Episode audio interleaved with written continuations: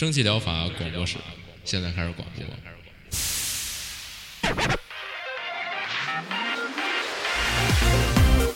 百无一漏萃取最新精品游戏，一游即知，化解日常生活压力。聊尖儿的，聊缺的，就聊你们等着听的。蒸汽疗法让游戏成为您生活的良方。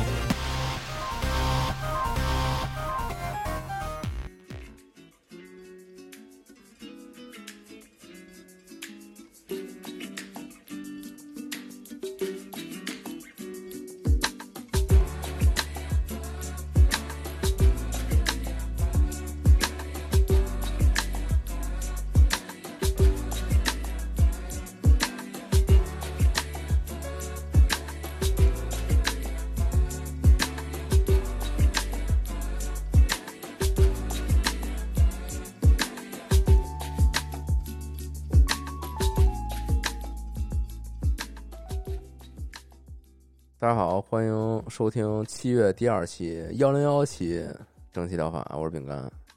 大家好，我是阿 K 了。哎，这上期节目开始这个抽送的那个装饰画啊，还在制作当中，大家不要着急等可以嗯可以先那个可以先去抽奖啊，到时候抽多少份儿，或者到时候我视情况而定吧。嗯，然后还还我也没写还可以这么着呢。哦，对，没没写具体，那我就觉得特怪。你说就这种，就是也没有什么特别，嗯，怎么说呢？就是也没有这个特别，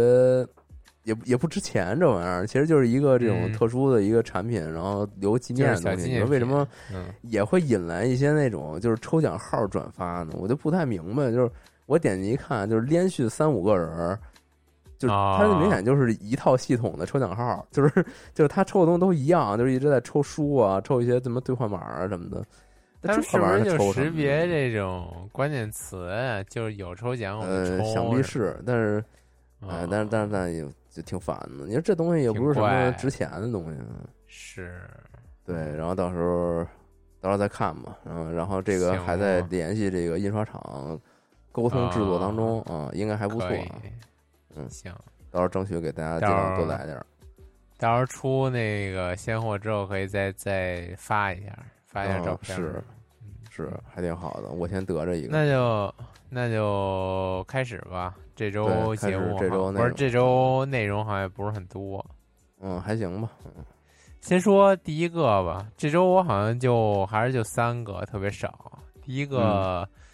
叫这个难以理解的恐惧，Fears to Face on Home Alone，呃，这个、就是一人在家。这个光听这名儿，感觉还挺恐怖的，就是这种 是吗难以对我觉得我我反正挺挺害怕这种就是难以难以理解的恐惧。然后他就看了一下他这个游戏对于自己的介绍嘛，然后就是说是那种它全程不包含任何的这种 jump scare 要素，其实就是它不光是 jump scare 要素，它甚至全程不包含有鬼啊、妖怪啊，或者说这种嗯杀人狂啊，就完全没有这些东西，就是纯粹的氛围恐惧。嗯，我觉得我还我还挺怕这种的，就是它是一嗯什么故事呢？就是它既然叫这个 Home Alone，这就是是那种你一个人一开始是在这种美国的这种呃民宅里边，就这种一户一户的那种民宅嘛，然后是这种夕阳西下的场景，然后整个小镇呢也没什么人，然后一开始看起来还挺安逸的，但是就是突然之间呢，你就感觉你这屋子里边啊进来人了，就大概就是这种，对，哎呦，就这种感觉吧。就我看他这预告片儿，这个怪声儿了。对，出现各种怪声儿啊什么的，或者说是你本来嗯全家就你一个人儿，然后你人在楼上呢，然后突然听见楼下有动静儿，就这种感觉吧。然后它整体这个游戏给你营造的一个氛围呢，我觉得有点像那个，如果你看过的话，就有点像那个彗星来的那一夜呀，或者说是那个万圣节呀，或者说最近的那个近年来的那个夜间小屋，就这种感觉，就是你一个人在这种家里边，然后夕阳的这种血红的光啊，透过窗户射进来，然后这个屋里边也可能也没什么光，然后你就是这种独自在家，可能干点什么，看看会儿电视啊，或者做会儿饭什么的，然后突然就发现有些异变，就这种感觉吧。我觉得它这个整体的氛围营造的还是挺不错的，有种那种就最近这种美式经典恐怖片儿的感觉。然后你只不过呢，就是你以一个第一人称视角体验这种主角的氛围，嗯嗯反正就是这种这种这种设定吧。然后我看了一下评论，就是，呃，虽然说就是它没有这种怪物啊，或者说没有鬼啊，但是它嗯通过一些特别莫名其妙的音效吓唬你。我这一点让我们想起来之前我狂推荐的那个日本的制作组，就是制作组那制作组做过什么像那个。叫什么夜勤事件呀，或者说最近的那个、事故物件，啊啊，对，事故物件呀，或者说那个事事件是什么呀？啊，有有有 夜勤事件，你别别往歪处想。哦然后还有那个什么特呃什么特殊配搭呀，最近的那个，嗯反正就是那个组做的那种感觉，就是吧，他通过一些特别莫名其妙的音效吓唬你，然后反正这个游戏吧也类似，就有点那种美国的夜勤事件组的那味儿。嗯反正大家就是这意思吧，好像恐怖效果营造的还不错，因为毕竟看了一下评论说有这种很好，妈妈再也不用担心我便秘了，嘻嘻这种 评论。嗯，是嗯我这我给你截下来，我看着觉得倍儿逗。关键他这这是你截的是吗？对，我这我截的，或，你你自己做的部分，你都嚯，惊了 我都忘了。毕竟这评论当时确实确实也给我留下了很深的印象。深印象。对，关键他这个后边这拉了嘻嘻还写笑嘻嘻，对，笑嘻嘻，特别特别奇怪莫名其很好妙，。妈妈再也不用担心我便秘了，笑嘻嘻。我是，行吗。哎，这游戏看来还是一个好游戏游戏。嗯 对，就是通便喷射游戏。下一个，行，下一个，这个叫怎么说呢？叫 Levi 日志。这个嗯不知道怎么读啊，反正就大概就什么意思，大家就听一下我之后的描述。这 Levi 就是那个他这游戏里边那人那人，啊，科考队那叫对对是 Levi 一个 Levi Ticus，就是对对对，是一科考队的这个队长，这一个嗯探险家呀。然后他的日志，这个游戏吧，我初见之下就特别的疯狂山脉，不知道大家有没有看过？大概你如果没看过疯狂山脉，不知道你看没看过那个《怪形前传》，差不多一个意思。嗯就是这种一群人来到这种冰天雪地的地方，就是因为一个科学家发现了一个足以改变这个人类历史的一个生物，然后嗯就是本来大家都以为这生物已经是一个冰封在这里边的一个怎么说呢，脏笔化石了，然后没想到呢，嗯它其实还活着，就是只不过哎就是冷冻保存了，就大概就是这嗯么一个设定。然后它其实是那种巫妖王，对，差不多就是早 早于人类几千年统治这个世界、统治这个地球的，就是古神吧。那在这种、哦这种设定嘛，虽然这个《光阳前传》里边没有描述，但是这个《疯狂山脉》里边就是确实有，就是这种生物呢，在南极有一种就是残留了他们当初这种文明鼎盛时期的一些建筑。嗯然后就是通过这个主主人公的一行这些呃折损呀以及探索呀，发现这些远古生物的未知的秘密吧，大概就是这种设定。然后这游戏大概就完全就是这种感觉，就是先读一下它这个游戏自己介绍吧。嗯。据报道，一名名叫就这个 Livy，就是嗯。科尔曼的这个探险家以及其船员在探险中失踪，你和一群朋友必须去探索冰山，了解暴雪变得太强之前，Livy 和他的船员发生了什么。当你开始时，你需要选择一个角色来扮演，每个角色有自己的特独特能力可以帮助您和您的团队完成您的旅程。您将需要共同努力，因为你会发现许多，这有点积分啊，许多实验，许多谜题，哦许多谜团你。写的呢。嗯然后 就是你能，就你最终能发现这个 Livy 啊，到底发生了什么事儿吗？大概就是这种感觉吧。它这游戏通过这个介绍，感觉还是一个多人游戏。嗯、就是你最初需要，这其实跑团，就是你一开始选择你自己的职业嘛，然后这个职业对应一些特殊的能力，然后通过这些能力呢，辅助你破解这些谜题吧，然后探索这些呃剧情。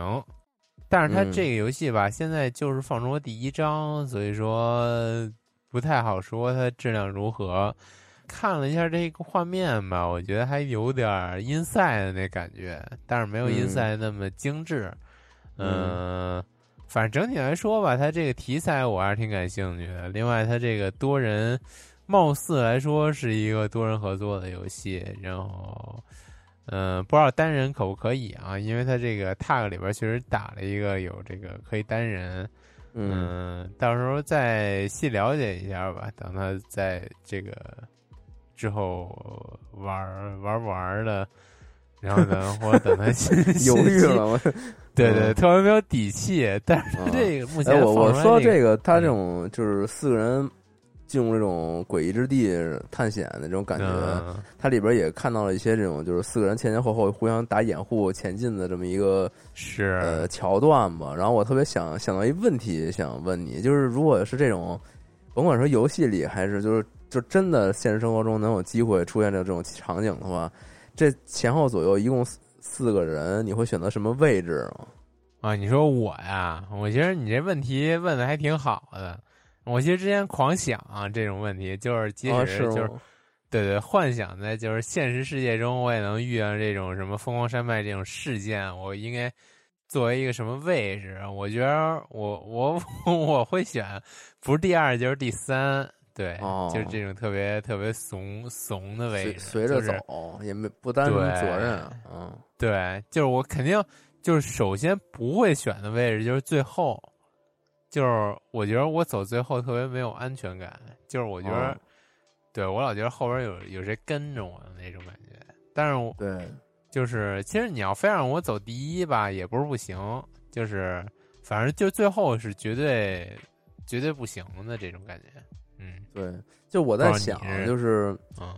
就我觉得最我也想就是这个最后的问题，其实前面几个都还好，就你走第一个，因为后边其实也有人，不是你一个人在走，其实也没那么大压力。但是对，但就是这最后一个，我就我我就在想，这东西应该就是他们怎么能选择由谁来殿后？就这个人必须得多么的德高望重，才能才能被大家信任去垫最后一个，就是就你想象一下，如果有四个人，就是一二三四这么这么这个一排前进，但他们也不是说完全就是挨在一起，就是互相之间可能都是一传一的那种照应的话，那么倒数第二个人得多信任最后一个人，那人没问题才行。就是因为待会儿走走是我背后背后负敌了，对不对？对，然后如果就是说不不信任，想着走着走着，突然就听见背后开始就开始就自己跟自己说话，这种对，感觉太就就是你太恐怖你走着走着，你后边发生任何事情，对于这倒数第二个人来说，冲击都是过大的，我感觉。而且，是如果你说不太相信，就是说咱们就是，比如两个人一起垫后，那这两个人 之间这个互相信任程度得得有多高？就是我就在想这问题，后来就就想问你，然后但是似乎也没有达得到什么我也没有新的想法，对，可可对我可能就是很难。最后其实大家就是四个人并排走，是确实，嗯，对，就挺可怕的，因为因为其实这种就是经典桥段，甭管在电影里，或者或者或者说什么桥段里边，往往就是你走最后肯定得有事儿，要不就是这最后人叛变了，要不就是最后这个人可能得送遇到什么东西，对，就送是嘛，嗯，送。就走反正就是 对，为什么这么说呢？为什么之前拿这个《疯狂山脉》举例呢？就是说，它这游戏刚刚其实也忘说了，它也是刚这个背景也是在这种冰天雪地的这个有点南极的这意味嘛。然后在最后呢，你也会发现一个这种怎么说呢？这个文明造物的这种感觉。你进到一个山洞里边，然后这山洞特里边特别的广袤，然后有一些壁画啊，有一些这种原始的居住聚落的这种遗迹的感觉，反正还挺有意思的。如果喜欢这种洛氏科幻题材的话呢，可以可以来看看吧。嗯，对，这画面大家那个对于四个人走到哪儿这个问题，如果有什么想想想想想发表的，可以在评论区写出你的想法啊！我非常有好奇。什么完？美 有什么完美解决方案没有？嗯，就把队友都宰了，自己一人走，没有后顾之忧。是 嗯是，，行，大家可以跟我们聊。自己一人走，发现后边还有三个人跟着。嗨，行吧嗯那这个下一个吧，下一个其实就是一个屌消息，但是我还我还挺感兴趣的，就是这个《嗯猎人物语二》啊，这个《破灭嗯之翼》上了。嗯、对对对，现在看这个评论啊，或者说一些反馈啊，感觉都不错，就说这个挺有意思，然后这个 GF 学人家怎么做游戏这种感觉，嗯，嗯，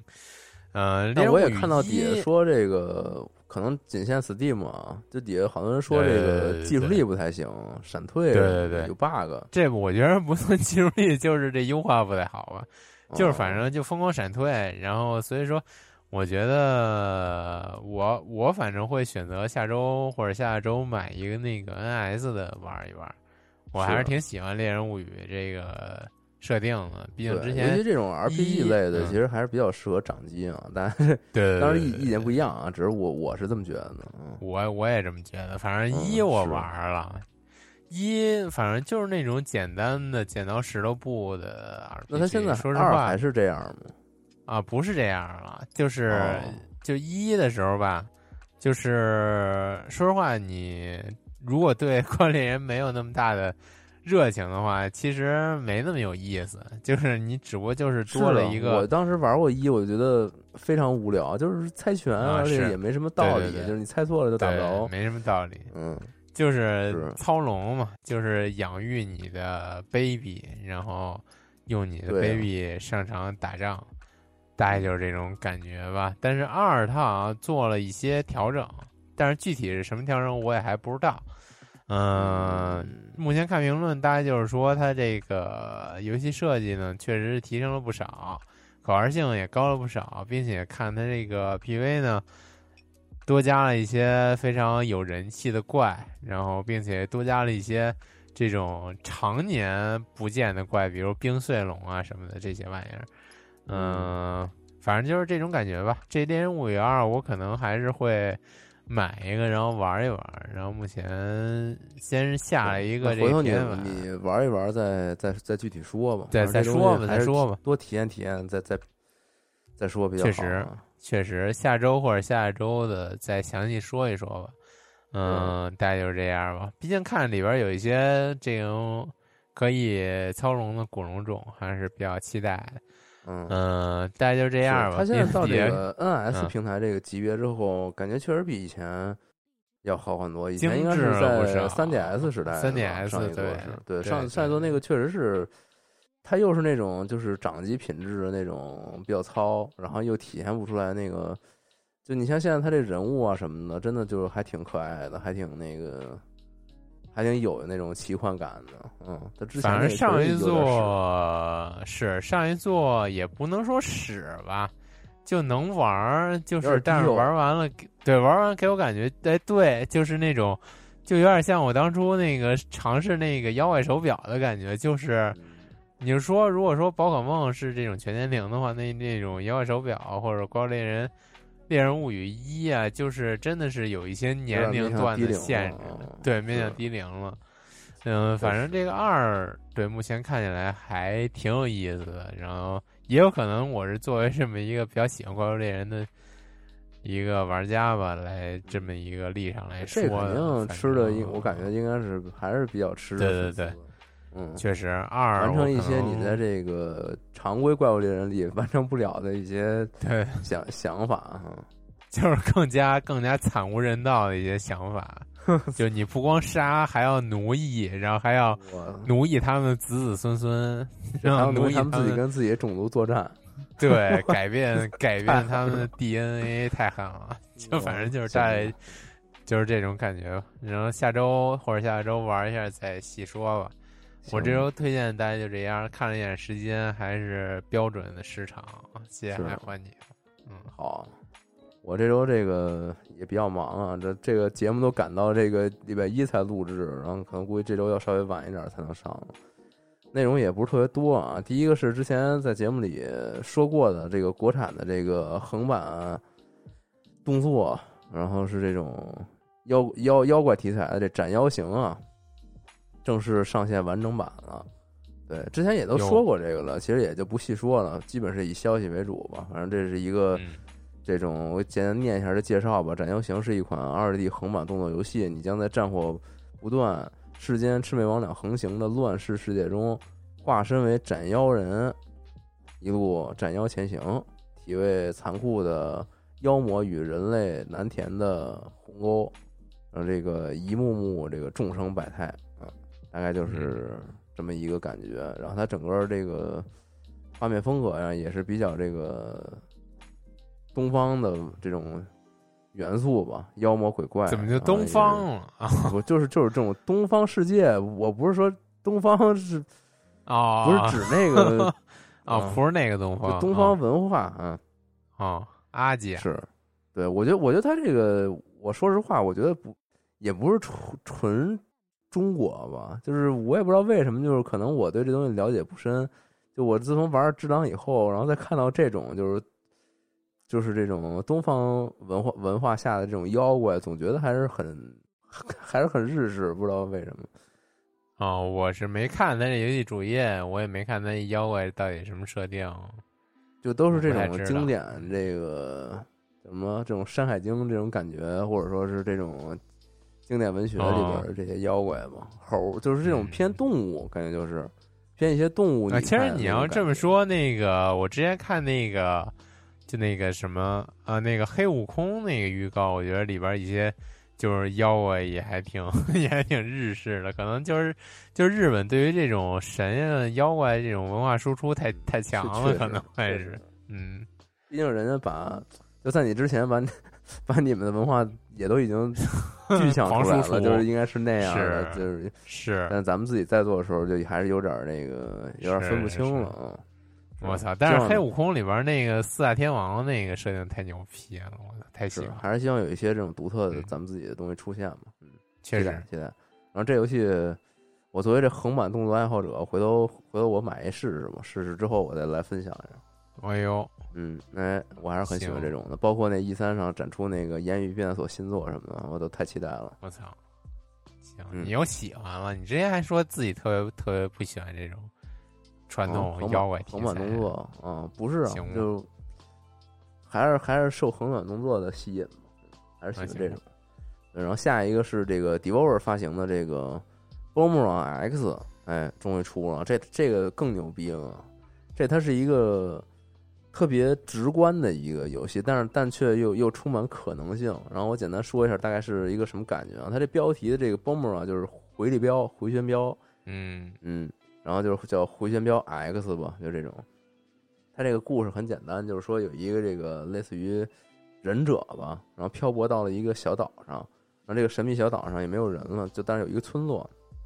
他在村落里发现了一个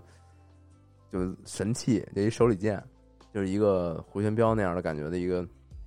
一个武器吧。然后他就发现，在这个小岛上面会涌出了很多这种各种就是特别。特别黑暗、邪恶的敌对生物，然后向他袭来，像什么那个天上飘的那种大水母，然后还有这种地上爬大蜘蛛之类的各种各种怪物吧，然后向他向他这个攻过来，然后他能应战的手段就是用自己手里这个手里剑，自己这个回旋镖啊，就就只有几种方式，一个是这个扔出去，还有一个就是召唤回来，就雷神之锤那种。然后第，然后第三个功能就是你扔出去之后，你可以你可以闪现到你扔的地方，就是它就以这个方式来进行高速移动，以及就是就你闪了之后，你是有这种动能残留的，就是你比如你往上闪，你会飘一段，就这种感觉。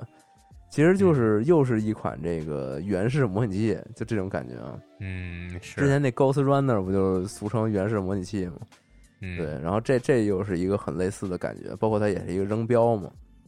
然后它这个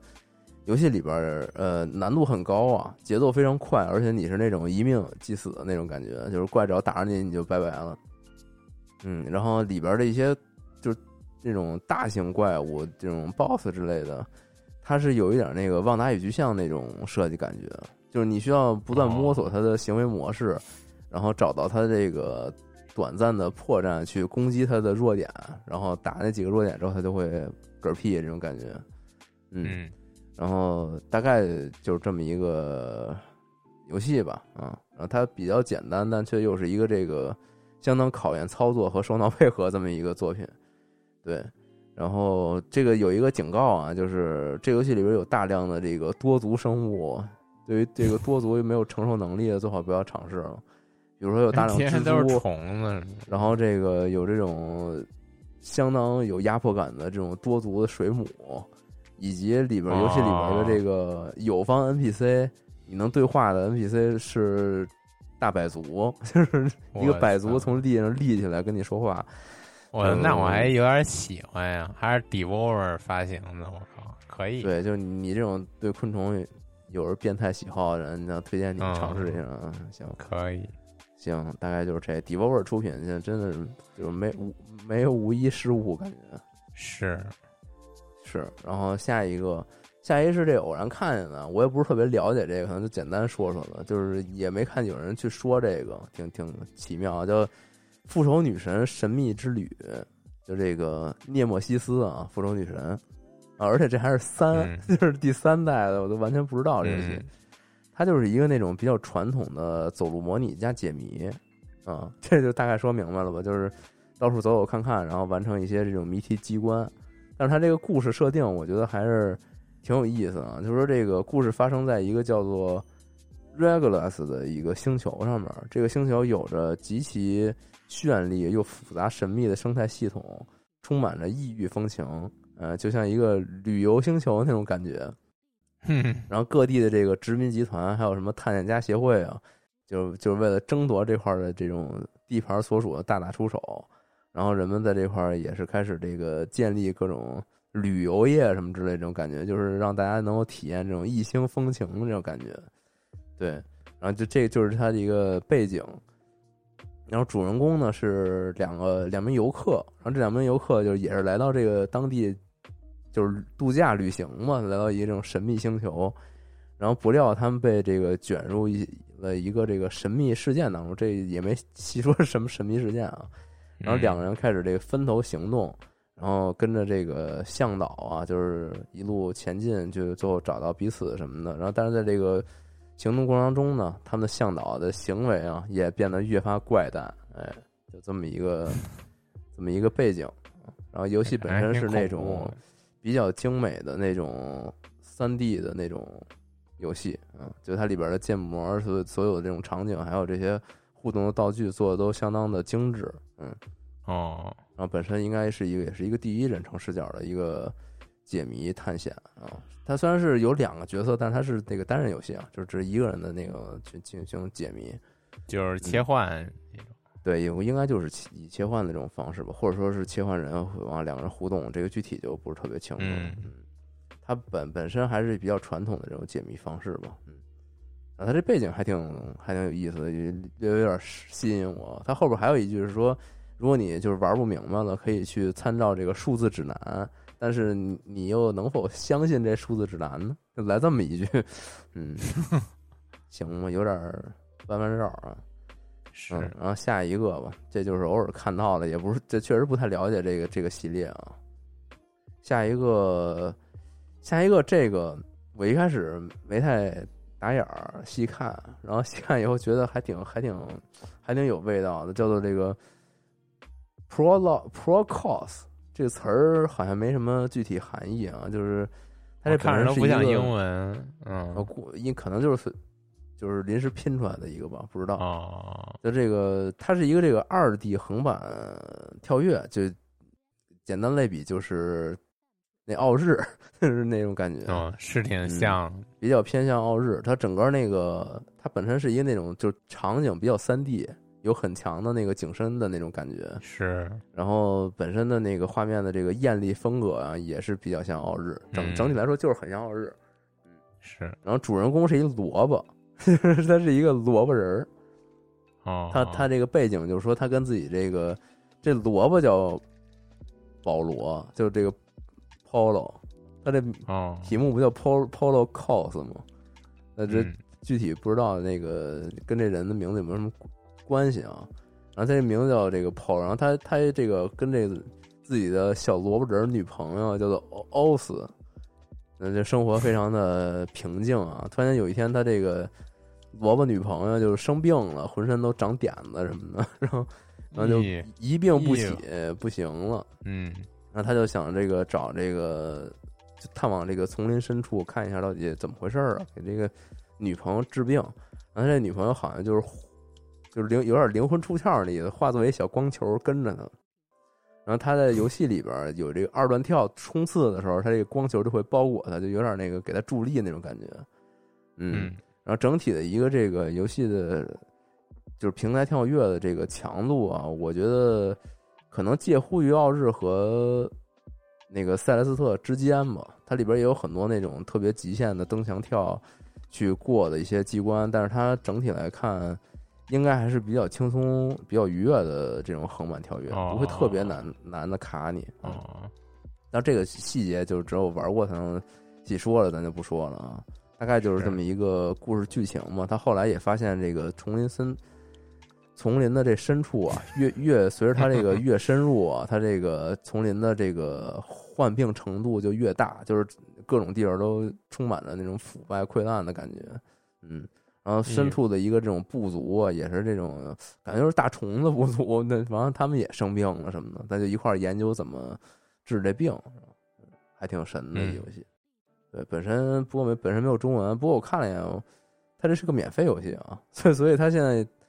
特别好评，可能也有一定的这个免费加成因素啊。是，行，然后下一个，下一个就就最后一个了，是这个之前说过的，在这个 Steam 游戏节的时候，我曾玩过这个 Black Skyland，现在这个中文译名叫云端掠影，嗯。就是就是这个开说句好来着，就这个句好，就是它本身的玩法是那迈阿密热线那种，就是特别垂直，百分百垂直，就九十度垂直向下看，然后嗯，动作射击吧，就算是。是那种感觉。然后它为什么叫这个 Skyland 的都是一些空岛，然后主人公也是这种空空贼、空船的这种驾驶人。对，呃，我不知道为什么它这个正式版。的剧情跟那个 demo 好像没什么大关系。它这 demo 里边，你扮演的是一个男性的主角，而且你经历的是你家里就是你家人这个部族啊，经营着一个特别大的一个航空船，然后这船上面有各种种田啊，然后贸易啊、打铁呀，各种各种各样的职能嘛。然后有一天，这个就是天空那种怪盗团，好像猎鹰团，就袭击你们的这个船，然后。把你们这个家族的这个大部分人都宰了，你为了复仇，然后一路你就踏上这个向猎鹰团报复的这个这个道路吧。也就这么这么一个感觉。这 demo 里边是这样，但是但是这个正式版游戏出了之后，这主人公怎么变成女的了？我是没想到。就完了，主人公叫剧情完全不是这么回事儿。然后这剧情到底是什么样？我暂时还没玩。这游戏我肯定回头得玩一下啊，特别期待。行，但是还没玩，也不是 也不是特别清楚。我说这个怎么了？这是为什么还要有这么大换？是说这个 demo 其实真的只不过是他们为了就是不降低大家的期待，然后只是单独做了一个番外故事，还是说怎么的？这个我也有点迷惑啊。对，然后也看看，反正这玩法上是没什么变化，就是说你驾驶这个空船，然后整理好你的补给，就可以出发去完成一些任务。是战斗也好，或者说是贸易也好，怎么都都有不同的风格。然后你在这个自己家里也可以建造，有点像牧场物语那种感觉，可以种种地，可以打打铁，然后做做贸易什么的，经营。在家里就是经营，在外出就是变成这种就垂直视角的这种战斗。嗯，就是这么一哦游戏。然后它这个有一点我觉得特怪，就是你大家去看它这个商店页的时候，明显就会感觉到它对主人公的这个例会非常的跳脱。就这个商店主页的这这个例会，明显不是一个像素风格，就是一个纯粹的这种啊，是卡通画的这种风格。然后在游戏里边呢，它又是一个这种比较适中的像素风格，就是比较细节的那种像素。但是在它这个商店公告里边，它又有一版那个就是相当 low poly 的像素，就就 啊不是不是 low poly 啊，哦就是那种特别 low fi 的那种像素，就是相当的。low poly 像素，嗯，太牛说错了，说错了，嗯说错了，口误口误，嗯就特别 low fi 的那种像素，就是嗯，就给我感觉就是他们这组怎么了？是前前后后堆砌了很多美术素材，然后有点乱，还是怎么的？就你你你这这一套翻下来，你会发现它这个美术相当跳脱，就是你也分不清它的游戏到底是一什么感觉，因为你你拿这主人公作为封面儿。那我肯定第一感觉就是你这主人公代表了你这游戏的这种画 画面的这种风格嘛，但你这个一会儿是这样，一会儿是那样，弄得有点儿，而而且他进了游戏以后，你其实是一个那种就是顶部视角嘛，你看的是一个一个脑袋加一肩膀儿，就是你看的是一这种画面，再加上它嗯这个又有一些变化，真的是有点迷。他他到底想做这个像素风格，还是想做这种卡通风格？你你不知道，说不好，具体还是进去玩当初 demo 是什么风格呀？就 demo 就是很统一，demo 就是都是特像素，哦就是我那会儿感觉还挺好，就是而且它例会也是那种比较 low fi 的那种经典像素风格，它也不是这种特细细腻的这种，反而我觉得它现在就有一种就是是你知道，就给我一种嗯感觉，就是他们一开始做成这样了，然后后来就是老板不满意，觉得你不行，你这得更精美一些，然后他们就不得已又做了一些这种看起来更精美的风格，但但却有些乱，你知道吗？很有可能，很有嗯可能，我觉得，就投资方觉得你就感觉太可能那个延期，再延延期，再再再再做好点儿，然后他们想，操，怎么做好点儿？这已经这么好看了，得了，那换一个老板看着特美的风格得了，有点这种感觉。嗯，回头反正这就是游戏具体再看看我也说不好。嗯，前期我这风格已经统一了，然后后期你提一些要求我就只能就没辙了，嗯，也舍弃呃舍弃一些必须得来这个女性主角，赶紧赶紧给我做，是，然后就可以不得已把这个嗯，把这个丧父的这个复仇青田不得已改成了伊娃啊，也有可能不太清楚，这具体确实不太清楚。嗯，回头这个游戏我肯定也会再玩玩，有机会再再跟大家聊行吗？行，那今天这个今天这节目就差不多到这儿了。今这回这个也是非常抱歉